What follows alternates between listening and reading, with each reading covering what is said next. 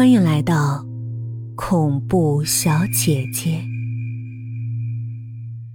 小猪给两条藏獒起了名字，黑的叫黑子，黄的叫元帅。那天给他们喂完饭，小猪看没人儿，就从平房的窗子往里看，却什么也没看到。他就搬了个凳子，踩在上头往里看，刚好雕叔从门口过。小兔崽子，活得不耐烦了是吧？找死是吧？他吓得从凳子上跌了下来。只见他冲了进来，一把抓住小猪的头发就往门口拖。因为长时间不理发，他的头发已经很长。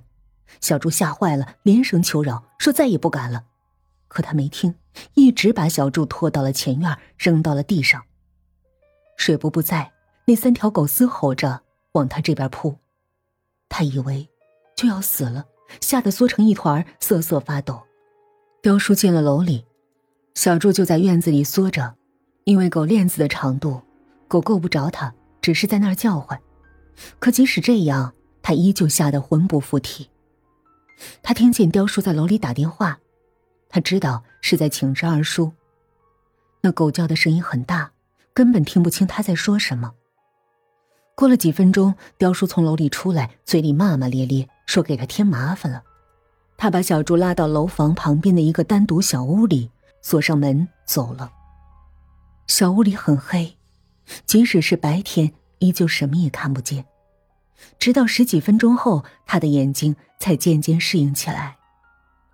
小屋很小，堆着些许杂物，靠墙的墙边有一张小床。他渐渐走近，才发现床上居然有个人。他以为是个死人，吓坏了，大声的尖叫起来。可是任由他喊破喉咙，也没有人来。年纪小小的他，何时受过如此惊吓？眼前一黑，就晕了过去。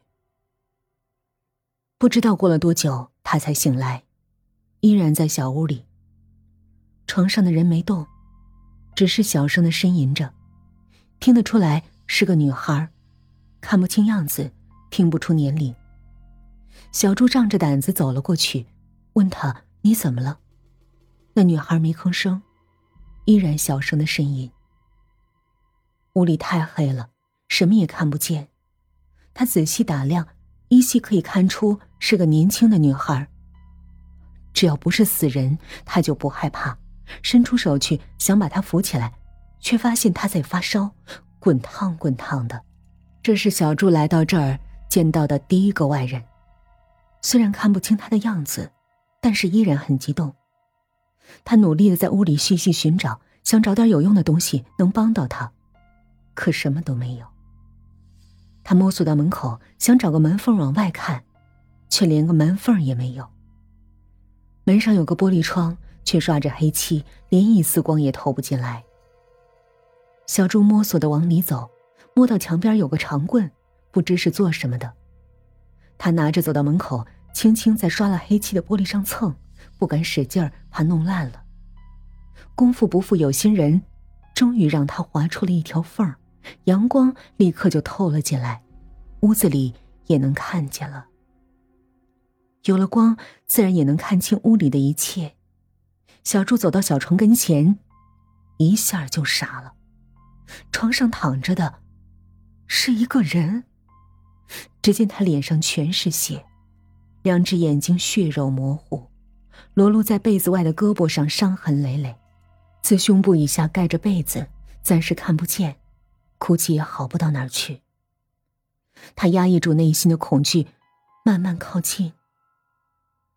他大概有十八九岁的样子，因为重伤发烧，早已神志不清。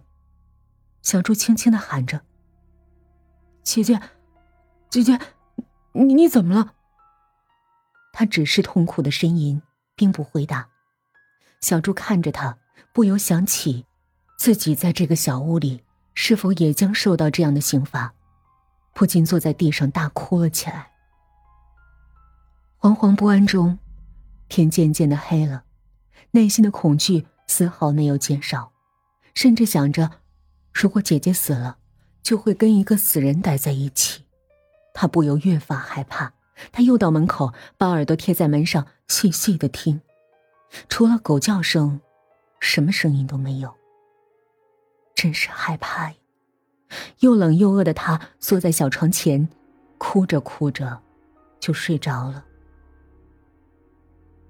半夜时分，他被冻醒了，床上的姐姐已经不再呻吟。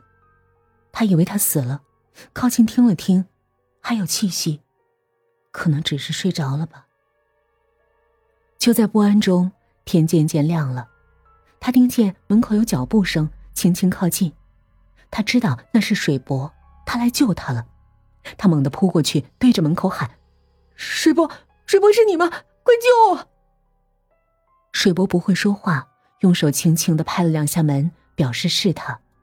因为狗没叫。他听见水伯轻轻的嘘声，示意他别出声又有长长的叹息声传来。他知道是在怪他不听他的话。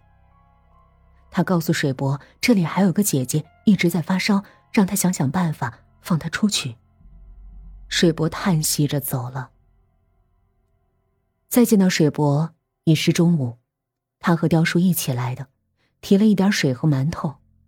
水伯的眼里满是心疼和责怪，雕叔却怒气冲冲的对着他吼：“小兔崽子，除了吃饭什么也不会，就会找麻烦。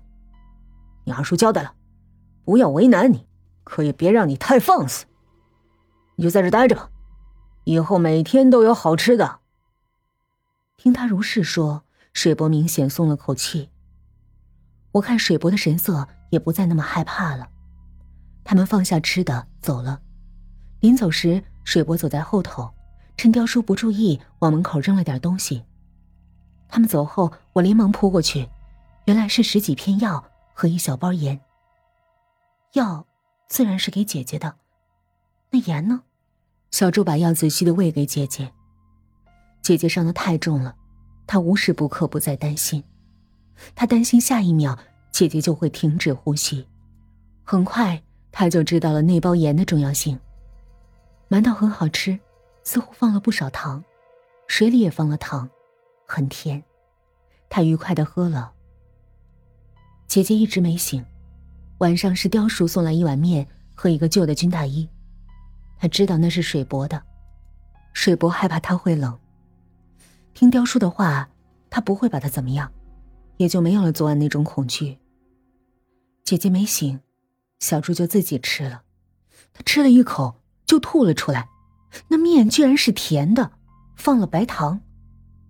水和馒头是甜的还好，连面也是甜的。